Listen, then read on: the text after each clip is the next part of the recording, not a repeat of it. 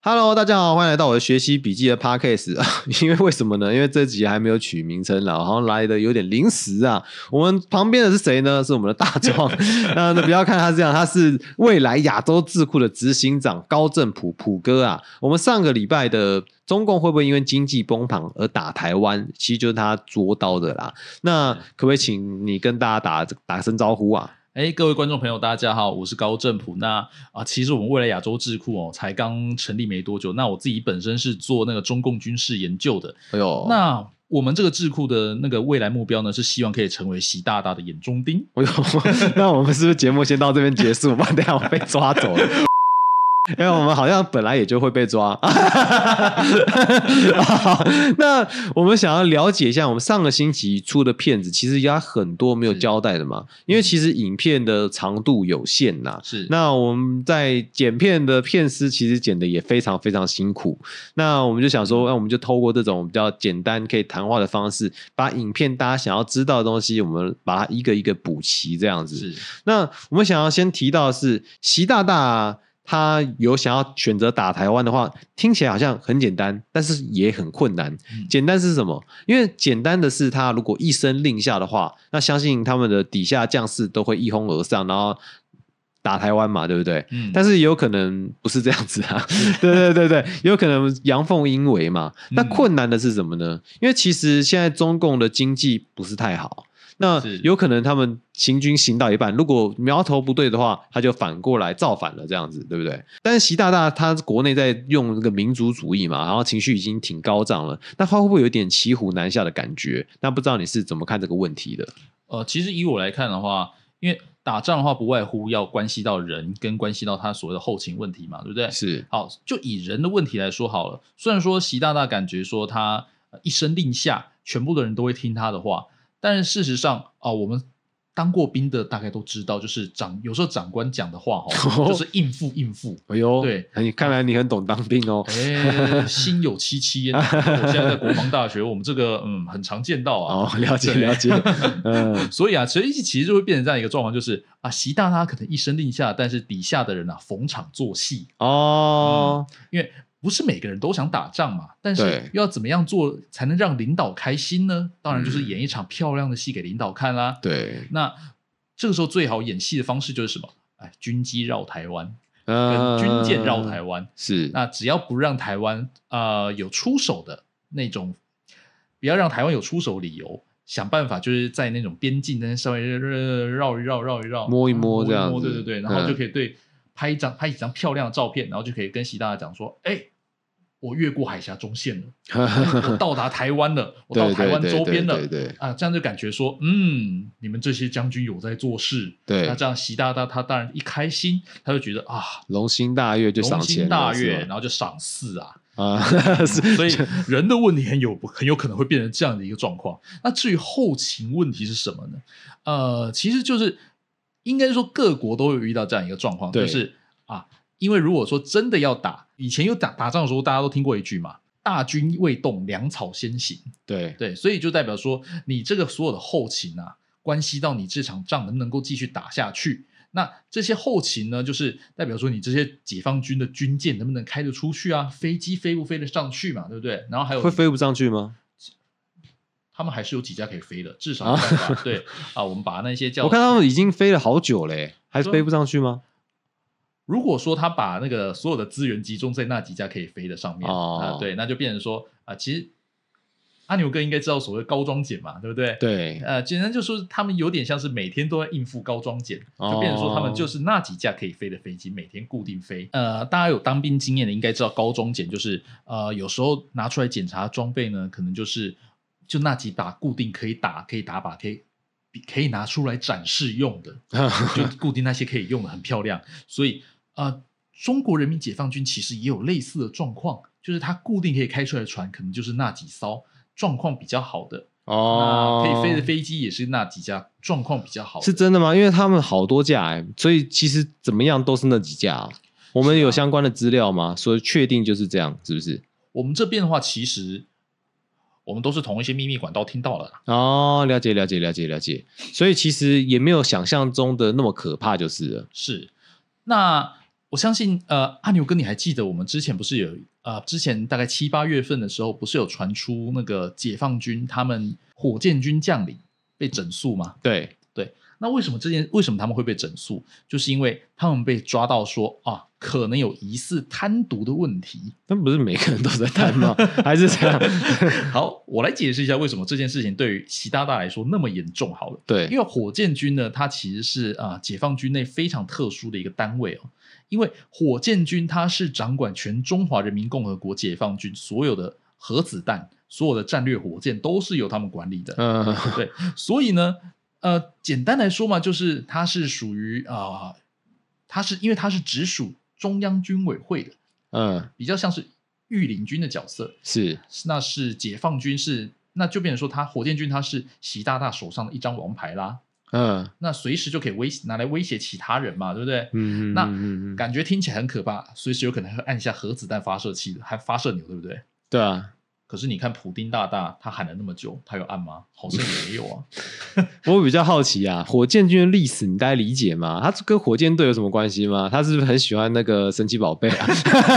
对啊，他自己就叫维尼啊，不是，这不是他自己叫，是别人叫。火箭军其实他以前他叫那个陆军第二炮兵部队啊，对他为什么叫二炮部队？因为他其实是啊那个时候在成立的时候啊，就是为了要掩人耳目啊，是要怕别人知道说他有这样的一个战略威慑的力量嘛。对，所以说他就是把它取名叫陆军第二炮兵部队。可是呢，他又不听，他又不归陆军司令部管，对，对，他是听只属于军委会的，嗯，所以实际上他是独立的另外一套系统。那为什么？那这这就讲到为什么火箭军的司令会被抓？因为毕竟是属于御林军嘛，那代表说啊，他的装备可能随时妥善率都要很高，对然后随时要能够拿出来威吓人家嘛，对不对？应该是高标准才对。要很高标准嘛。嗯，那这个时候就出现一个问题啦。听说在演习的时候，啊、习大大发现，哎，怎么火箭军只剩下感抬出来的东西只剩下一具壳，然后什么发什么样里面的燃料啊，什么一些导引的那个晶片呐、都不见了，啊，好像都被倒卖掉了。对，然后还有传出就是啊，他们的那种那个核弹发射井的盖子打不开呀、太扯了吧？对啊，不过这些都是乡野奇谈，乡野奇谈，啊，至于为什么，至于这些东西的验证呢？我相信习大大都会帮我们验证，就是可能会有某几个将领突然宣布说啊，这个将领可能有贪腐啊，所以这就是为什么我们会认为说啊，其实他们自己军队内部的一些后勤问题都被他们自己自己人给贪腐掉了，搞烂了。都搞烂了，真的。嗯，所以他基本上很难打。然后其实习近平也知道他们的军队可能不能打，是不是？知道能不能打，跟他认为他想不想打，我认为可能有两件两回事。因为其实像同样的情形也有出嗯现在毛泽东时期。哦，是，对，为什么会说呃同样情形也有出现在毛泽东时期哈？因为毛泽东那个时候啊，还记不记得那个所谓的那个抗美援朝战争啊？，对，他们是不是还呃后来还拍了一部电影叫那个什么啊？我只记得那个冰雕连呐、对对对对对对，啊，实际上啊，那为什么会出会变成冰雕连？就是因为他们的后勤不足，补给不足嘛。嗯，对，那为什么后勤补给不足啊？也是被摊掉啦。所以啊，但是为什么毛泽东还是执意要打？不打会失面子啊，哦，不能这个脸不能丢啊。对对对对，所以以不管怎么样，要先用人命堆出来，至嗯少场面会比较好看。所以其实如果中共真的要打台湾的话，也有可能会是这样的情况，就是是，也有人命堆出来这样子。是，也有可能会用人命堆出来，因为反正对他们来说，韭菜不值钱。对，也是啦，这样讲蛮有道理的。嗯那八月的时候啊，网络上有传出那个解放军核潜舰事故嘛，对不对？是那造成了很多官兵罹难，之后这沦陷区的国防部就出面驳斥啊，然后就没有然后了。那最近啊，我传输舰上长官的一些家属啊，等不到该休假的回家的亲人，才让整件事又在墙内烧了起来。那对沦陷区的官方说法，又好像我们可以有解读的空间啦。那你可不可以帮我们分析一下这是什么样的状况啊？哦，好，那其实就我们自己在看那个他们墙内的一些新闻哦，是其实常常就是你把他们官方的回答反着看就好了。哎，嗯这是什么意思？就是当官方说没有这件事情的时候，那就代表说有这件事情发生了。那其实 对我觉得听起听起来很可笑，但其实像在武汉肺炎时期的时候，也发生过类似的事情呢、嗯，因为官方那个时候第一时间否认武汉地区有呼吸道传染疾病的发生。哦对，，实际上那样时候有这样的新闻出现，但是是后来怎么样发展，大家都知道了，就是啊，从武汉地区开始，啪啪啪啪啪，一下就跑到那个全中国都沦陷了，然后接下来台湾也面也面临那个如临大敌啊，对不对？嗯那那个时候赶快紧急做一系列那个防疫措施嘛，嗯那就是因为这样子，所以我们才会知道说啊，中国他们官方当否认某件事情的时候，就代表说这件事情有可能会发生。那为什么核潜舰这件事情后来会呃在台湾这边又会再引起讨论？呃，因为其实，在八月份核潜舰发生事故的时候，其实就有我们台湾的记者去访问我们的大直国防部那边讲说，哎，我们知不知道台海有那个中国核潜舰发生事故？对于我们台湾的国防部那个这件事情掌握程度多少？我们台湾国防部第一时间出来否认的事情是，他是这样回答：呃，台海没有核潜舰发生事故，哦，对但是呢，最近最近我们呃台湾的国防部那边又出了一件又出了一个新闻，对岸沦陷区他们官兵开始啊等不到家人回来嘛，对？开始有上新闻，那当然也有记者跑去问我们台湾的国防部说，哇，记者那么猛，是，我们就问说，哎，台湾国防，哎，我们这边是不是有掌握这样的事情呢？我们这边的话，就直接很明确的回答说，我们知道有发生什么状况，但是我们不能讲。呃怎么我们的绕来绕去，对岸也绕来绕去啊？这国防部他们当初在讲台海的时候，台海部分他们是否定的，是因为事情不是发生在台海啊，你只问台海，那我当然就只针对台海回答。对，但是你今天提到的黄海，我就跟直接跟你讲说，我们知道有事情发生，但是呢，这件事情我们有掌握，我们怎么掌握的，我们不能跟你讲。哦，了解了解，对，所以那个时候其实如果说有一些呃比较有在关心这件事情的网友会发现说，那边出现了呃像传播系统嗯那个国际传播系统那个网站会发现说，哎，那个区域怎么出现那么多艘救难船？嗯嗯嗯，然后还有那个侦察机在那边飞来飞去，哦，对，就是为了要找那艘船，哇靠，那其实是很大的一个事件欸，是是还蛮大的一件事情。那他们怎么会核潜舰会爆炸啊？陈荣说过啊，中国制的都是爆炸对对？我要买一个呃电视机，我买什么？我一定买日本的，中国就会爆炸。所以他们品管做的其实挺差的。是那其实就等于沦陷区，他们一直在吹他们的国建国造，那是不是就没有他们宣传中的那么美好啊？因为你知道他们跟俄罗斯其实还是都都有在买船嘛，对不对？对，那他们其实最常做的一件事情是什么？就是把那些从国外买回来的东西呢，拆掉再组装。然后就宣称是他们自己做的。对，其实还蛮常发生这样的事情、啊。那我们有吗？我们自己我们啊，我们以前有这样干啊，但是现在就不会现在就比较不会。塔江舰就不是这样。塔江舰就不是，然后包含我们的富江也不是。嗯嗯，了解。对，解所以其实相对来说，我们是比较扎实一点的。嗯，对，那对岸的话，其实他像他们的话，嗯，对，他们的军备大概都有这样的这样的一些问题啊。是。那所以就像有点像外媒报道这样，有点外强中干吗？是对，就是外强中干，然后他们变成说，所有能够打的东西呢，大概就是你在呃十一阅兵的时候，大家都大家都看到了，就那一些东西可以出来展示的，然 后所以就只有那些而已。可能就那一些而已。不过实际状况怎么样的话，我们当然不能够随便轻视嘛，因为我们知道说，其实他们自己内部状况不是很好，包含说他们现在经济状况开始出问题嘛。对，那因为呃，解放军他们其实每个士官兵他们每个月薪水，相对台湾的来说的话，低上不少。真的吗？解放军薪水很低哦，解放军薪水其实不高啊，多多高啊？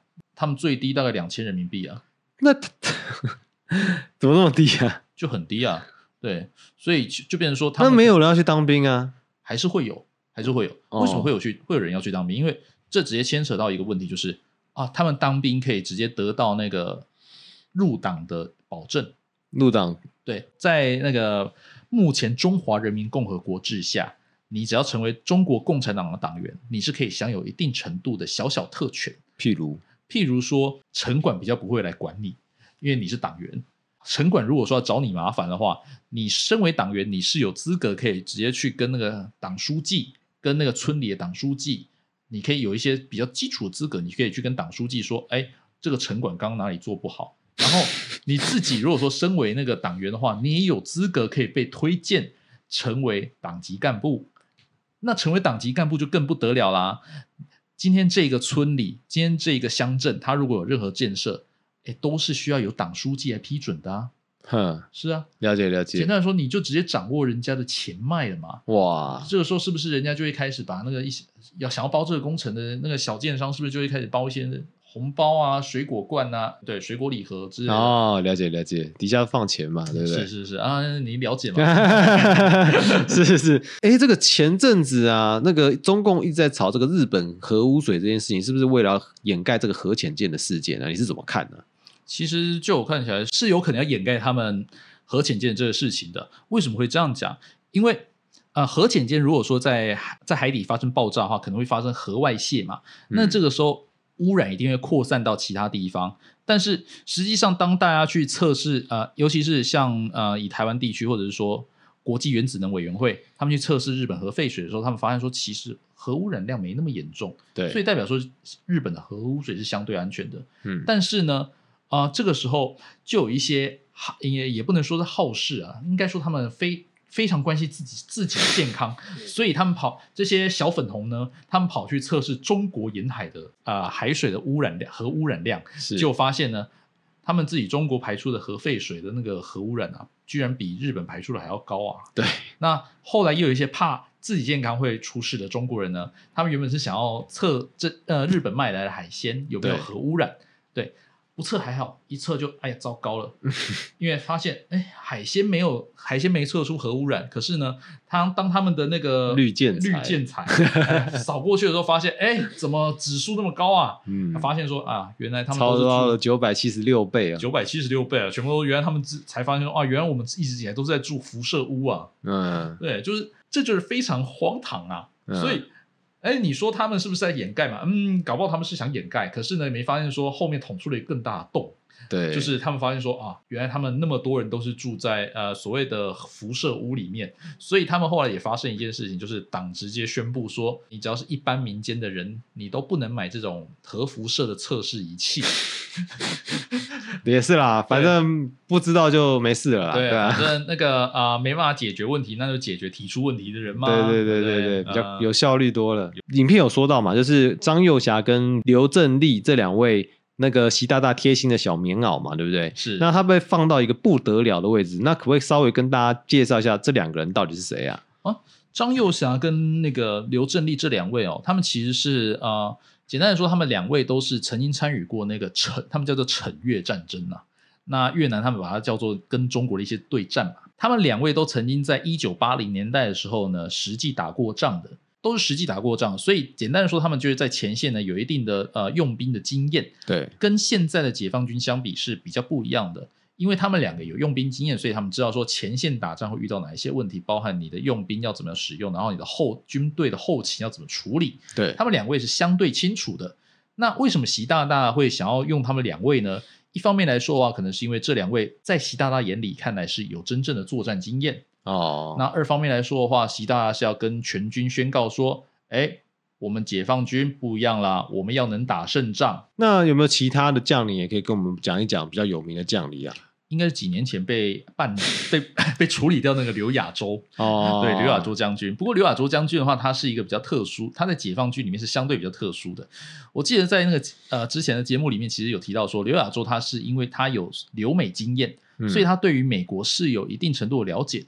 那他也非常反对解放军贸然对台湾，或者是说对周围任何国家开战。嗯，为什么？因为他实际上留学过美国之后，他知道说自己国家的国力跟美国相比之下是比不上的。而且有一个很重要的问题是说，呃，打仗的话你是没办法随便停止的。对，虽然说啊，习大大感觉上非常想打仗，但是啊，刘亚洲他其实就非常反对这件事情，因为他认为说。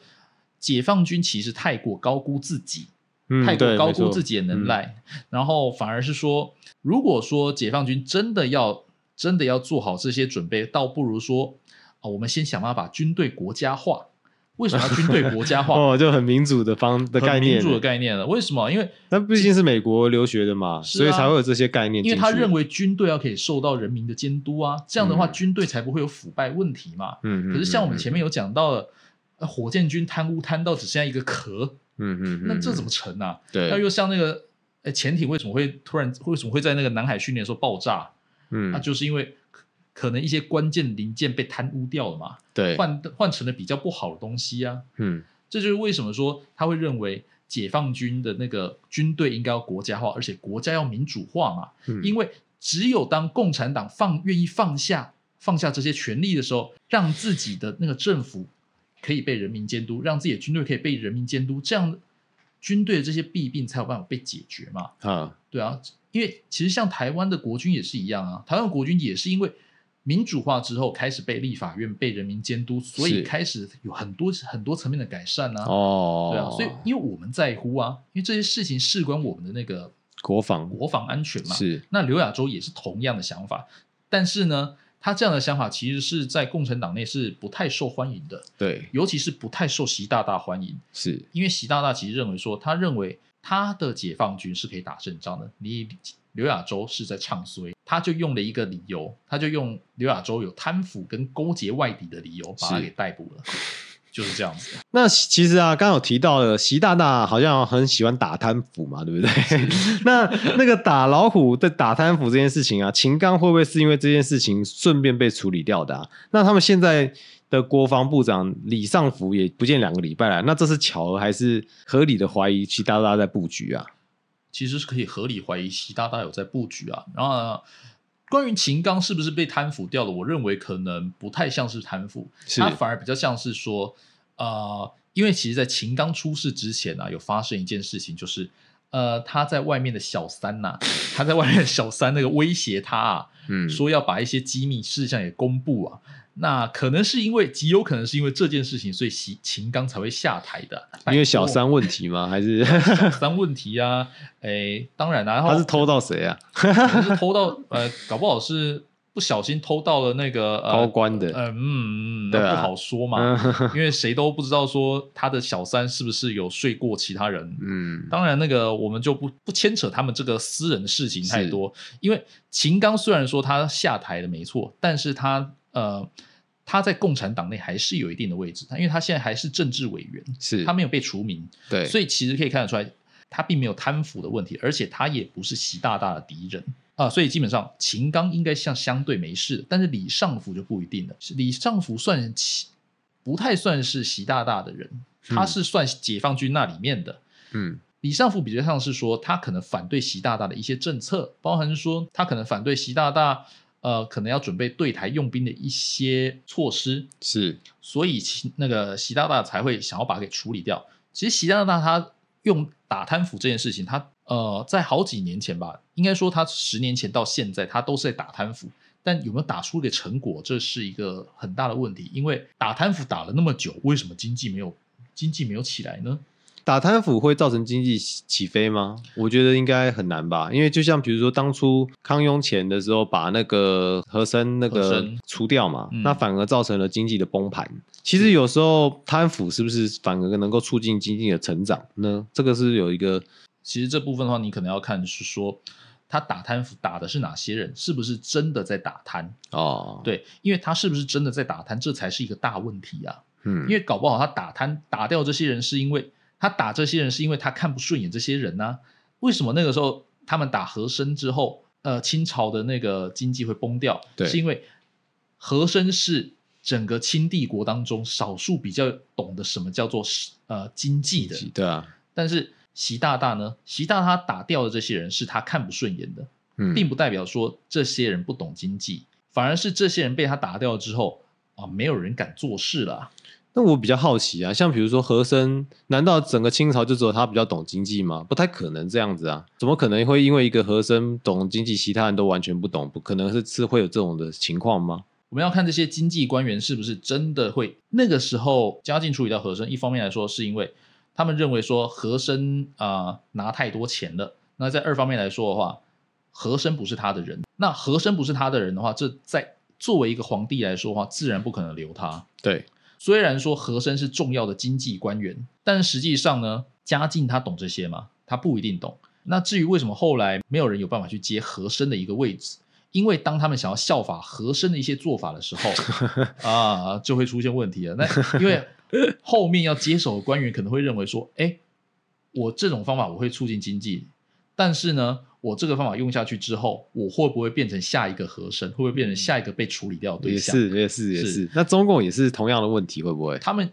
我认为说他们这几，他们尤其是那个从去年到今年以来，他们的经济问题应该都是类似的状况，就是当他们有一些想要啊、刺激经济的一些作为的时候，没办法做，嗯，他们只能够顺着习大大的意思，顺着习大大的指令，顺着他的圣旨，这样才能够明哲保身 啊。了解了对，解。这就是一个，这就是他们现在做在最大的一个问题，就是他们可能里面的官员有想要做事的，但是不敢做事了，所以他们变成只能够依照习大大的意思去做事。嗯，但是习大大他其实他对经济是一知半解，对，他的所有的学士，呃，应该说为什么那么多反贼都说习大大只有小学毕业？嗯那是因为他的成长过程当中，他在初中的时候他就被迫辍学去上山下乡，嗯，他的呃青年之时期是在劳改营当中度过的。对，那我们按照人类发展的人类心理发展一个程度来说的话，人格养成跟你的那个学识基础养成最重要的阶段是在你的青少年时期。嗯当他的青少年时期都是在捧着毛语录，在追寻毛泽东的时候，那他自然会认为说啊，经济最好的状况就是要跟着毛主席脚步，对，他的指令就变成说都只会遵循毛泽东的思想，嗯嗯是嗯嗯，大概是类似一个状况。了解。那所以其实简单来说啊，刚刚的问题是说习大大是不是合理在布局嘛？他其实基基本上就是在布局，是在？布局，是在布他自己的局，嗯嗯嗯嗯，要确保说他留下来的人都是会听他话的。是。那你刚刚有提到中共的经济好像不是太好，对不对？那又有些人感觉好像不是很相信嘛。那你可不可以举一些例子？然后不然他们说我们是境外势力啊、造假、啊、企图颠颠覆政府之类的。虽然你可能也有啦，我这边讲一下，他们为什么会说他们自己内部经济状况不是很好。首先是第一个是说，他们的金流状况并没有非常的通顺，这点从我们的消费者物价指数当中可以看得出来。因为其实如果说金流通顺的话，你的民间的消费者，你民间消费指数其实每年大概都会有一些比较微幅的一些通膨率，嗯大概都会维持在那个三趴到五趴之间。嗯嗯，但是中国的通膨率呢，消费者物价指数以最近半年来说的话，大概都低于一，甚至到七月份的时候是出现负值的状况，它就通缩了，是不是？对，就进入通缩状态了。那另外一个的话，就是说，另外一个可以看的就是他们的房地产的状况。对，嗯，为什么会出现房地产暴雷？哈，因为没有人有办法买房子，也没有人愿意买房子了。台湾会不会也出现这样的状况呢？台湾其实现在房地产是在缓速的比较下缓速下降，对没有像他们的一样，哦，它是们是暴跌，他们是暴跌，嗯，他们的房地产的状况比较特殊啊，因为他们的土地是国家持有的，对，你买房子你只能够买使用权。嗯，当没有人愿意再继续买房子的时候呢，你的金流就直接停止啦。对对啊，就变成说他每个人没有人再愿意承购这个使用权啦。但是你房子盖好了，可是这些房子卖不出去，那这些建商该怎么办？他的资金没办法回收，他这些盖房子资金又是又是从哪边来的？他的这些资金都是先跟银行借来的。对，所以当他没有办法回收这些钱的时候，他又必须要还这些银行钱，那怎么办？他就倒闭啦、嗯，好，他倒闭了，可是倒闭了，银行的贷款，他的钱都已经都已经付出去了，对他也没办法回收啊。是那他这个时候又该怎么办？也倒闭啊，对，他就只能够等待嗯政府救济啦。这就是他们最近遇到一些状况嘛。其实有一些比较简单的东西，也看他们那个经济状况好不好。就是我们民间来看啦，我觉得最简单应该是看那个红灯区的状况吧。哎呦，呃，这个大家可可能有兴趣哦，你可以展开来讲，那，红灯区的状况其实比较简单，是我们之前在那个推特上面啊，嗯看常看有一些比较特殊的账号嘛，就是他会讲说，哎，那个怎么最近的那个小姐姐啊，都有出开始出现那个都自称是什么会计师啊、老师啊，或者是说他自己是两幺幺九八五学历的、啊嗯看来你很懂哎，哎，没有，我我都是看来的，网络看来的。我还 我晚上回，我还想要晚上平安回家，真的，这个不能被听到。呃，简单来说，评估指标是这样子，就是，呃，如果今天经济状况好的话，你会发现这些家世不错的，可能都不会出来，然后只剩下那个三四线城市的。哦都是，这些，你这些其实听他们的口音，听他们谈吐，就大概知道他们是哪一种学历出身的。哇，是是对人好像很有研究，特别是女人，不能，这不能乱讲，这不能乱讲，这个回去我听被听到我会死 掉。了解了解，对，所以我觉得以民间来说的话，比较简单的评估就是这个了。哦，对，那我觉得其实讲前面那些数据的话，就交给那些比较专业的那个经济学家来讲，就这样就好了。是是是，我们的你话是社会观察家，看社会脉动的，更对对对，尤其是红灯区，了解。啊，其实另外一个的话，嗯可以看的大概就是他们的那个民间的那种滴滴打车跟外送的那个从业人员，嗯有没有增加的趋势？了解了解。为什么会这样讲？因为呃，你如果说你是开计程车，跟你如果说你是送外送，这两个它的呃进入门槛是相对来说比较低的，嗯因为你只要有驾照，你有良民证。以台湾来讲是这样子，因为台湾其实在几年前在疫情刚出来的时候，二零二零年左右的时候，那个时候其实是有很大的一批人是，因为他们突然间被放无薪假了，嗯因为工厂被迫停工，嗯他们就只能放无薪假。那他这时候唯一能够去的地方是哪？就是跑去开计程车，或者是跑去送外送。哦，对，所以那个时候，那像我那个时候，我也是，我那时候我也有跑一段时间外送。我那时候是是是啊、我那时候跑 f o o Panda 跟 Uber E。是因为经济不好吗？那个时候，对啊，嗯哼哼哼哼，因为那个时候也在找工作嘛。是是。是那其实那个时候就遇到很多状，那个时候就大概知道说，哦，原来这些人他们也是因为同样的状况，所以他们才会选择跑来做外送。但是呢，当跑外送的人变多的时候，呃，你相对来说你会叫外送的人并没有那么多，嗯因为会叫外送的人他们可能都是平常都坐办公室的，对那不方便出来买东西吃，所以他们才需要叫外送嘛，对不对？。对对好对对，那当如果说那个经济状况好的时候，叫外送的人就变多啦，那嗯也不会有那么多人愿意跑外送。是就是他们就会大量先回到那个办公室里面。为什么？因为跑外送跟你开计程车，其实你的收入没那么稳定嘛。哦是吗？因为我看台湾好像刚好相反呢，我看很多人都很愿意去跑外送啊，因为跑外送相对自由啊，对啊而，且因为其实像现在状况相对好，那叫外送的人也多啊。对啊，嗯，哦，这就是一个正循环，正循环。那但是他们那边的话，变成一个比较负面的一个状况了。是是因为台湾的话，这边因为现在还有那个外送工会可以帮你保劳保、保健保，哦，所以变成说啊，你去跑外送，你有相对来说有一个基础的一个保障。哦，想不到现在外送师这么好，嗯，了解了解了对解，，比较辛苦啊，是因为那辛苦钱嘛，对不对？嗯嗯嗯那最后啊，我们想要聊一聊啊，就是哎，我们在判断中共的局势的时候，到底要不要相信中共的官方说法啊？那还有就是啊，因为外媒或是智库讲的说法、啊，会远比中共更贴近事实吗？还是就是如果是中共造假的话，这它有什么好处啊？你还记得那个中共有所谓的那个网络长城吗，对不对？，对，哈，网络长城它封锁了很多外媒跟呃外国智库的一个网站，是那为什么中国官方还是会持续造假呢？因为这代表说。他这些讯息不是给你们看的，他是给里面的人看的啊！他长城都已经盖好了，他为什么要给里面的人知道真相呢？嗯，这就变成说啊、就像那个什么一九八四嘛，一九八四那篇小说讲的一样嘛，对，党直接规定你什么可以看，什么不能看，或者是说你外面智库的任何讯息都大概都是墙外的人在看的，那墙内的人呢就只能接单方面接收党的讯息啦。但是我们外面的人，我们为什么我们要为什么要去看党他们在讲什么呢？嗯，因为有时候会不会是喜欢党啊？呃像我们这种专门做研究的，我们不是像那个什么哦，爱国同心会或者是什么，哦啊像他们那个就是真的喜欢党。对对对，我们就是不一样 啊。通常啊，我会去看他们的消息，跟他看他们的新闻，主要是因为呢，他们的讯息当中会透露部分的事实，嗯，就是通常就是他们极力否认的部分。哦，就像我们刚刚讲到的，他们极力否认他们的前庭有出事，嗯跟他们极力否认红灯区是三四线，